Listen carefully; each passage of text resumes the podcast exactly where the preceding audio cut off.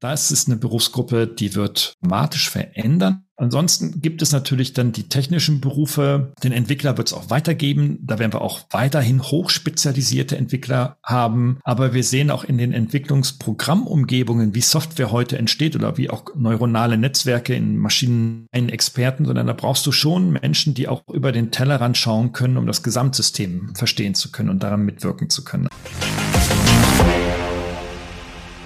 Grüße, ich darf euch recht herzlich begrüßen zu einer weiteren Episode des Digital Breakfast Podcast. Heute wieder mit Professor Dr. Gerald Lemke, unserem, ich will nicht sagen Stammgast, aber unsere Riesenkompetenz, die immer mit Rat und Tat zur Seite steht. Und heute geht es um die Zukunft der beruflichen Kompetenz. Was brauchen wir, was nicht? Und wenn euch das interessiert, bleibt dran. Das Digital Breakfast bietet dir spannende und inspirierende Themen rund um die digitale Transformation. Neben dem Podcast treffen wir uns dienstags und freitags zum Livestream. Anschließend gibt es immer eine Aufzeichnung. Unsere Hot Topics für 2023 sind 3D-Druck, B2B-Sales, Nachhaltigkeit und natürlich Zukunftsmanagement sowie viele weitere Themen. Abonniere am besten gleich dein Newsletter auf digitalbreakfast.de, damit du kein Thema verpasst. Und nun viel Spaß beim Hören. Habt ihr ein cooles Unternehmen mit mehr als 100 Kunden, dann habt ihr sicherlich die Schwierigkeit, den Überblick zu behalten und zu skalieren. Genau das ist der richtige Zeitpunkt, sich mit Zoho CM auseinanderzusetzen. Ab 100 Kunden fängt es ungefähr an, unübersichtlich zu werden. Man hat nicht mehr alle Verkaufsgelegenheiten im Blick. Man ist dabei, den Überblick zu verlieren. Mit Zoho CM könnt ihr in eurem Unternehmen effektiv alle für Verkäufe erforderlichen Kundeninteraktionen durchführen und eure Vertriebsprozesse automatisieren. Und da ist es egal, wie groß ihr seid, ob ihr unterwegs seid, ob ihr vom Büro aus arbeitet, wie euer Geschäftsmodell aussieht. ZooCRM lässt sich problemlos von überall aus einsetzen, ist skalierbar und lässt sich auch dann noch an eure Prozesse und Anforderungen anfassen, ganz einfach über Drag and Drop. Ihr könnt mit dem System klein starten und das Wachstum beschleunigen, ohne in eine Sackgasse oder in Engstellen zu landen, wo ihr quasi Fehlinvestitionen setzt. Am besten, ihr wartet nicht lange, sondern testet das CRM einfach mal kostenlos und bis drei User ist Zoho CRM übrigens dauerhaft kostenlos. Das Banner mit dem Link zur Testversion findet ihr auf der Webseite digitalbreakfast.de. Werbung Ende. Hallo Gerald. Ja, hallo Thomas. Schön, dass du wieder da bist. Ich finde ein mega spannendes Thema, Zukunft der beruflichen Kompetenzen. Und lass mich mal ein kleines Intro machen. Ich hatte mit einem ehemaligen Workshop-Teilnehmer und äh, mittlerweile würde ich ihn als Freund bezeichnen. Yves heißt da, hatten wir ein Digital Breakfast in Zürich im Impact Hub. Also es war dann das erste in Zürich vor Ort, richtig cool. Und da hatten wir das Thema zumindest mal gestreift, ja, weil er hatte eine schöne Folie, da war da so ein, ein Strich und dann waren da die Berufe, die wegfallen und dann waren die Berufe, die vielleicht neu geschaffen werden. Also mit Code, ohne Code, so sinngemäß, ne? Und das, das hat mich schon ganz schön beeindruckt und vor allen Dingen hat es halt auch wieder so angeregt zum Nachdenken. Und jetzt noch zwei Sätze von mir, dann übergebe ich auch das Wort an dich. Ich habe es schon öfter erwähnt. Ich bin ja jetzt auch bei Discord und bei Twitch aktiv. Du ja auch, weiß ich. Und ich finde das unglaublich, was da gerade passiert. Das ist ja wie so eine Schattenwelt mit Kompetenzen, also mit unglaublichen digitalen Kompetenzen, wo jetzt, ich sage jetzt mal, wir von der älteren Generation eigentlich nur entweder verstehen wir es nicht oder wir wissen es nicht oder ich jetzt als, ich sag mal so, als Zaungast ich bin total begeistert, was da passiert. Ich bin total begeistert. So, und jetzt gebe ich einfach mal das Wort an dich, deine Wahrnehmung zu dem Thema. Du bist ja noch viel tiefer drin. Meinst du jetzt zum Thema Discord oder zum Thema Kompetenzen Zukunft? Eigentlich beides, ja, eigentlich beides. So kannst du es dir aussuchen. Fangen wir vielleicht erstmal mit dem Technischen an. Ja, in der Tat sind Discord oder auch Slack und andere Kommunikationsserver sind einfach die Zeichen unserer Zeit. Schnelllebige Kommunikation, Informationsaustausch, just in time, in kleinen Gruppen, meistens in themenzentrierten Gruppen bei Discord, Da treffen sich ja dann die Leute, die sich für ein bestimmtes Thema interessieren. Ich denke, ja, deswegen ist das auch so erfolgreich. Die Nerdigen können sich da austoben und andere können von den Nerdigen ein bisschen was lernen. Also insofern, das ist tolle Möglichkeiten des Community Buildings. Ich bin da immer schon ein großer Fan von gewesen. Ich freue mich sehr, dass es jetzt auch deutlichen Anklang findet, ohne irgendwelche Aktien mit Slack in Slack, geschweige denn im, im Open Source Discord zu haben. Also finde ich gut, zeigt aber auch und als Übergang dann zu den Kompetenzen, worum es denn heute auch geht. Ne? Wir Älteren, Thomas, wir gehören ja jetzt schon nicht zur Generation Z, sondern sind ja schon ein paar Tage drüber. Wir haben natürlich dann schon auch so unsere Herausforderung, diese schnellen und diese zahlreichen Informationen zu verarbeiten.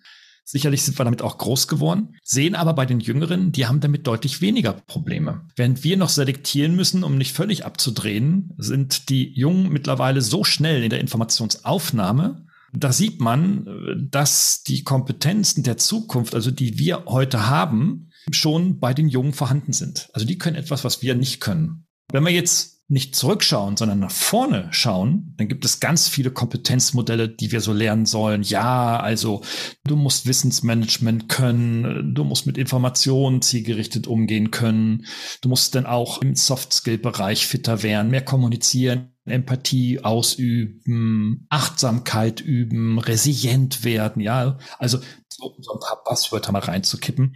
Also diese ganzen Kompetenzmodelle sind ausgerichtet in der Regel auf defizitäre Fähigkeiten. Ich muss etwas lernen, was ich nicht kann, von dem ich glaube, dass es eine Anwendung findet oder dass mir das jemand abkauft, wenn ich jetzt im unternehmerischen Bereich bin. Ich finde diese, und damit auch gleich zur Kritik, diesen defizitären Ansatz finde ich für in vielen, vielen Fällen nicht für richtig. Weil du dann nämlich in diesem Trugschluss bist, ja, du musst ja so ein Leben lebenslang lernen, du musst also jeden Tag immer wieder was Neues lernen, weil du sonst keine Chance hast. Ich glaube, wir brauchen als Menschen bestimmte Metakompetenzen, so nenne ich das, die frei von irgendwelchen theoretischen Kompetenzmodellen sind, die uns aber in die Lage versetzen, mit Komplexität und unseren Umfeldern proaktiv und handlungsorientiert umgehen zu können. Klingt jetzt theoretisch, bedeutet, es ist dann beispielsweise, wenn ich sage, okay, ich möchte jetzt in mehreren Jobs gleichzeitig arbeiten und ich habe mehrere Projekte gleichzeitig, dann braucht jedes Projekt immer andere Fähigkeiten und andere Kompetenzen. Und wenn ich mir eine Metakompetenz erarbeitet habe, die für alle dieser Projekte anwendbar ist, Ne, also ein bestimmter Führungsstil, ein bestimmter Kommunikationsstil, eine bestimmte Kooperationsfähigkeit, eine bestimmte Arbeitsmethodik, Stichwort agiles Projektmanagement etc. Dann habe ich eine Metakompetenz, aus deren, sage ich mal, Sphäre ich mich bediene, situativ auf das, was in dem jeweiligen Projekt in einer bestimmten Situation gebraucht wird. Und das ist etwas, was ich für absolut hilfreich und notwendig halte und was leider in Schule, Studium und Berufsausbildung nicht stattfindet. Wir sind immer auf defizitäre Fähigkeiten ausgerichtet. Da vorne steht einer, der weiß was, da hinten sitzen welche, die wissen nichts. Also unterhalten die sich miteinander oder am schlimmsten, der eine erzählt dem anderen was. Was sie lernen, ist im Grunde nur das, was eine Einzelperson irgendwie mal gelernt hat vor langer Zeit, aber eben nicht dazu führt, dass du ins Handeln kommst und in unterschiedlichen komplexen Situationen arbeitsfähig heißt konkret handlungsfähig wirst. Deswegen sind so die Kompetenzen der Zukunft jetzt fern aller theoretischen Modelle. Da haben wir über 270 verschiedene Kompetenzen. Eigentlich unsinnig darüber zu sprechen, sondern wir sollten darüber sprechen, was sind eigentlich oder wie sehen eigentlich diese Metakompetenzen aus. Finde ich einen sehr, sehr spannenden Ansatz. Wenn man immer die Defizite trainiert, du hast ja immer Frust. Wenn du, wenn es dir nicht liegt, dann liegt es dir halt nicht. Vielleicht liegt es dir auch jetzt nicht, vielleicht lernst du es später oder so. Du hast dann immer Frust. Ich sehe das bei meinen Jungs. Jeder hat halt andere Talente und so weiter. Der eine ist super sportlich, der andere ist weniger sportlich. Und jetzt sollst du dem halt den Salto beibringen. Da gibt's nur Frusterlebnisse. Ne? Natürlich macht man dann trotzdem was, weil er soll ja auch ein bisschen was, trotzdem was lernen und so. Aber das sollte man auf keinen Fall in den Vordergrund stellen. In meinen Augen, das mache ich auch nicht, sondern dann gehe ich dann zurück zu dem, was er gut kann, was er sogar extrem gut kann, wo ich, da bin ich ehrlich, da steige ich aus. Also ich, ich weiß auch nicht, wie ich jetzt da rankommen soll. Ich sage dir mal ein Beispiel zu einer Kompetenz. Wir haben hier einen Bekannten im Umfeld, der wird jetzt sage und schreibe 80. Der hat aber jetzt gesagt, er hört jetzt auf zu arbeiten weil der bei der Deutschen Bahn die Techniker ausbildet. Und ich sag mal, vom ICE die Technik und so weiter. Und so viel, das Komische, so viele Leute gibt's nicht. Und der ist dann tatsächlich so, am Anfang der Pandemie ist er zu mir gekommen und hat gesagt, Thomas, zeig mir das mal, wie du das machst.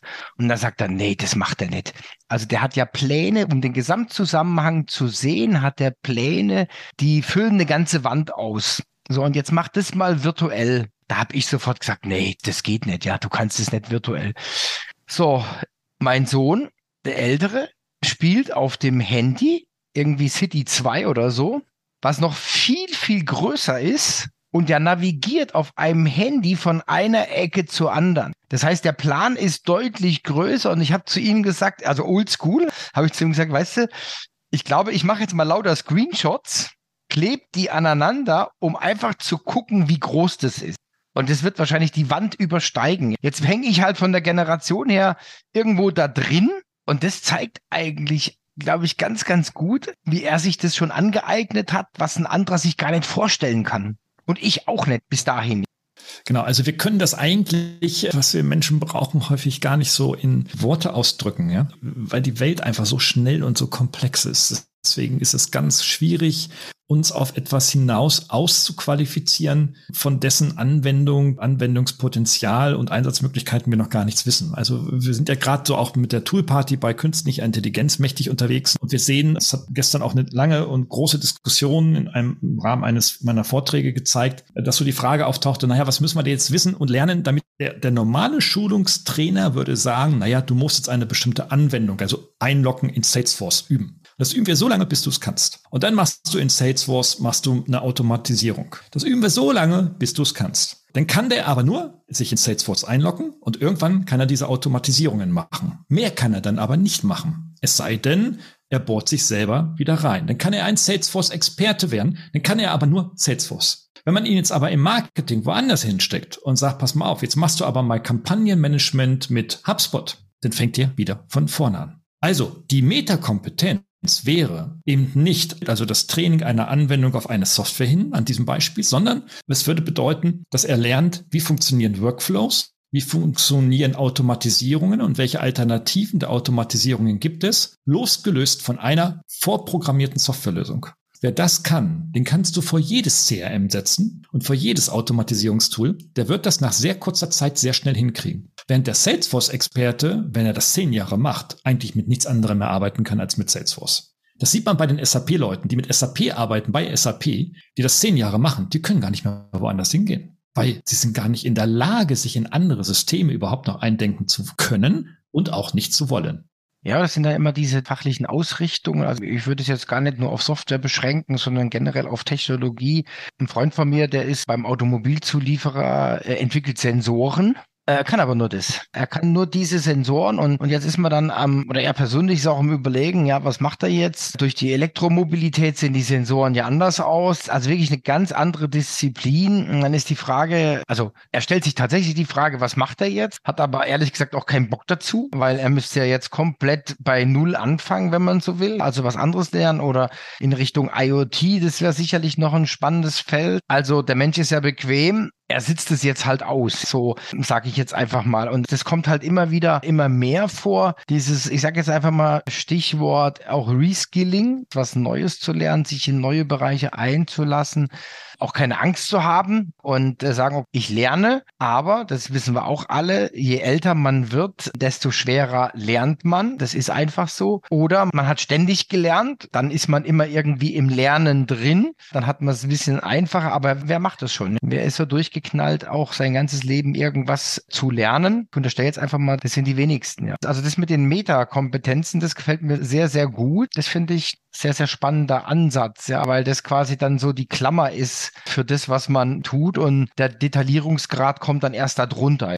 Ja, natürlich. Also jeder Mensch hat denn die Freiheit, sich auf der Grundlage von wichtigen, komplexitätsreduzierenden Metakompetenzen natürlich zu vertiefen und zu sagen, okay, dann will ich halt jetzt als Salesforce-Experte werden und da sehe ich meine berufliche Perspektive. Aber jetzt stellt euch mal den Fall vor, Salesforce geht insolvent oder ist einfach nicht mehr da oder wird aufgekauft und irgendwie wird das alles umgestrickt und so. Auf einmal bist du Mitarbeiter bei Google oder bei Meta oder was weiß ich wo.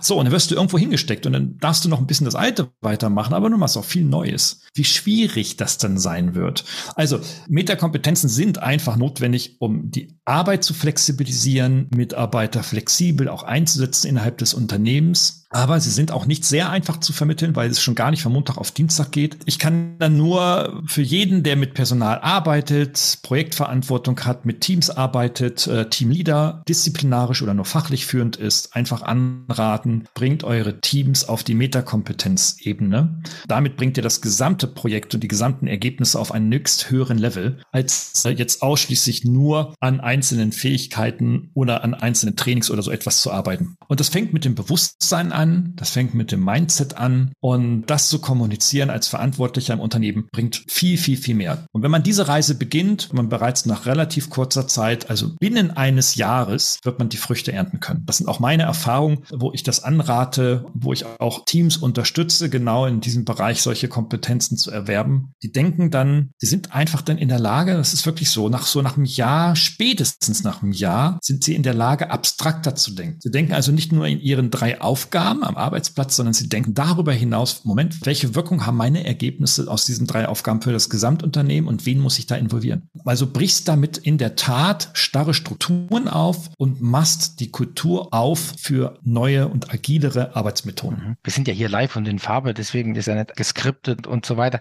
Ich stelle jetzt einfach mal eine Frage. Hast du schon was publiziert zu dem Thema Metakompetenzen oder kannst du das vielleicht noch ein bisschen ja und nein. Also es gibt kein aktuelles Paper oder sowas wissenschaftlicher Art oder so, wer das will, ja. Aber wir sind ja nicht in der Scientific Community hier. Es gibt das Buch Digitale Fitness. Da spreche ich auch darüber. Ja, also da kann man nachlesen und wir haben für mehr digitale Kompetenzen in Unternehmen also sieben Felder definiert, die wir als Metakompetenzen definieren. Und die kommen auch wirklich sehr, sehr gut an. Ne? Also die werden in den Unternehmen wirklich auch als solche dann anerkannt und gesehen und sagen, okay. Und häufig ist es so, dass man in ein bis drei Kompetenzen quasi strategisch dann angeht und sagt, okay, das sind also bei uns die höchsten Bedürfnisse im Unternehmen bei den Mitarbeitern und dann werden die vorangetrieben und die anderen dann halt später danach oder gar nicht. Okay. Ich glaube, das hast du schon mal gezeigt beim Breakfast. Da, glaube ich, erinnere ich mich dran, auf, an irgendeiner anderen Stelle. Ne? Sei es drum, äh, ja gut, das ist ja auch immer, wir haben ja so eine Halbwertszeit. Auf jeden Fall werden wir das Buch mal mit in die Shownotes reinnehmen dann kann man das nachlesen. Also wir haben ja noch ein bisschen was vor, wie so üblich. Die Hörer wissen das ja schon. Wir machen natürlich auch ein Digital Breakfast zu dem Thema am 31. März. Also bitte in den Kalender schreiben. Da gehen wir das Thema nochmal an. Da wird Gerald bestimmt auch mal die sieben Meter Kompetenzen. Hoffentlich sage ich jetzt einfach mal, ich sag, ich wünsche mir was, dass du vielleicht einfach nochmal auch mitbringst, dass wir drüber diskutieren und vielleicht nochmal eine kleine Diskussion Diskussion, dann kommen wir auch langsam zum Ende. Wie siehst du die Diskussion Berufssparten? Also Taxifahrer, Steuerberater, vielleicht sogar Pflege. Wie siehst du das? So ganze Berufsgruppen. Meinst du es gerade so im, im Hinblick der technischen Entwicklungen? Genau. Wirtschaftliche Entwicklung. Ich bin sicher, dass einige Berufssparten natürlich weiter so existieren werden. Der Steuerberater, der Rechtsanwalt und so weiter werden weiter ihre Legitimation haben. Die Arbeit wird sich darin verändern, aber die werden sicherlich so als Berufsgruppe weiter existieren. Auch der Arzt oder der Lehrer. Das sind so glaube ich, so Berufsgruppen, die ziemlich tradiert sind und sich eigentlich auch in den letzten 200 Jahren nicht signifikant, signifikant in ihrer Berufsgruppe verändert haben. Sie haben sich massiv entwickelt, aber sie haben sich im Status der gesellschaftlichen Anerkennung kaum geändert. Aber ja, natürlich werden äh, Jobs im Management sich nicht nur entwickeln, die werden sich tatsächlich verändern. Ich glaube schon, dass der Wissensarbeit in der Organisation von Unternehmen, glaube ich, so unglaublich wichtig sein wird, weil einfach so viele Daten und Informationen verarbeitet werden müssen und interpretiert interpretiert werden müssen, in Handlungen übersetzt werden müssen. Das ist etwas, das haben wir nie gelernt. Das können Statistiker, manchmal können das Mathematiker, hier und da Naturwissenschaftler, die in der Naturwissenschaft auch arbeiten und in der Forschung. Aber der normale, gemeine Organisator und Manager und Führungskraft kann das nicht. Das ist eine Berufsgruppe, die wird dramatisch verändern. Ansonsten gibt es natürlich dann die technischen Berufe. Den Entwickler wird es auch weitergeben. Da werden wir auch weiterhin hochspezialisierte Entwickler haben. Aber wir sehen auch in den Entwicklungsprogrammumgebungen, wie Software heute entsteht oder wie auch neuronale Netzwerke in Maschinen einen Experten, sondern da brauchst du schon Menschen, die auch über den Tellerrand schauen können, um das Gesamtsystem verstehen zu können und daran mitwirken zu können. Also ja, du brauchst Experten, aber du brauchst auch mehr Systemdenker. Und ich glaube, dass sich diese Logik am Beispiel jetzt der Softwareentwicklung auf viele andere Berufe übertragen wird.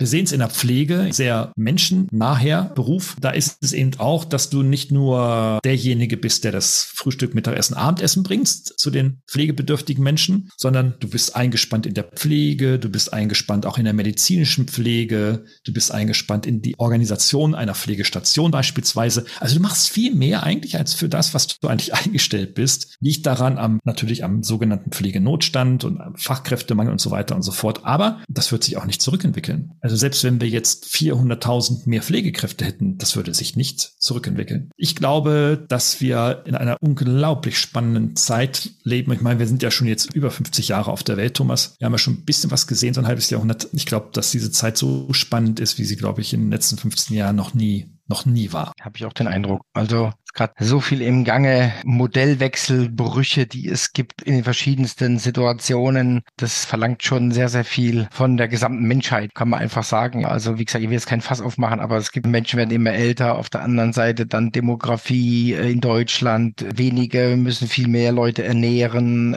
Das Ganze noch nachhaltig und so weiter. Aber jetzt kommen wir ins Philosophieren. Da können wir vielleicht auch mal ein eigenes Breakfast machen. Als Podiumsdiskussion hatten wir tatsächlich schon mal. Vielleicht greifen wir das mal wieder auf und plan das mal so für den Sommer oder so. Ne, hatte ich ja schon mal angedacht. Das philosophische Frühstück, Thomas. Das, das philosophische Frühstück, aha oder Digital Breakfast philosophisch oder so. Ja, okay, das lasse ich mir durch den Kopf gehen. Ihr wisst ja, ich behalte mir sowas und irgendwann komme ich dann mit einem neuen Breakfast um die Ecke. Gerald, vielen, vielen herzlichen Dank, dass du da warst. War wieder sehr, sehr spannend. Also wer jetzt nicht Lust bekommen hat auf den 31. März, der ist vielleicht in Rente oder so, keine Ahnung. Also ich freue mich auf jeden Fall riesig drauf. Schön, dass du da warst. Bleib gesund und munter und bis bald. Tschüss. Tschüss. Habt ihr ein cooles Unternehmen mit mehr als 100 Kunden, dann habt ihr sicherlich die Schwierigkeit, den Überblick zu behalten und zu skalieren. Genau das ist der richtige Zeitpunkt, sich mit Zoho CM auseinanderzusetzen. Ab 100 Kunden fängt es ungefähr an, unübersichtlich zu werden. Man hat nicht mehr alle Verkaufsgelegenheiten im Blick. Man ist dabei, den Überblick zu verlieren. Mit Zoho CM könnt ihr in eurem Unternehmen effektiv alle für Verkäufe erforderlichen Kundeninteraktionen durchführen und eure Vertriebsprozesse automatisieren. Und da ist es egal, wie groß ihr seid, ob ihr unterwegs seid, ob ihr vom Büro aus arbeitet, wie euer Geschäftsmodell aussieht. ZooCRM lässt sich problemlos von überall aus einsetzen, ist skalierbar und lässt sich auch dann noch an eure Prozesse und Anforderungen anfassen, ganz einfach über Drag and Drop. Ihr könnt mit dem System klein starten und das Wachstum beschleunigen, ohne in eine Sackgasse oder in Engstellen zu landen, wo ihr quasi Fehlinvestitionen setzt. Am besten, ihr wartet nicht lange, sondern testet das CRM einfach mal kostenlos und bis drei User ist Zoho CRM übrigens dauerhaft kostenlos. Das Banner mit dem Link zur Testversion findet ihr auf der Webseite digitalbreakfast.de.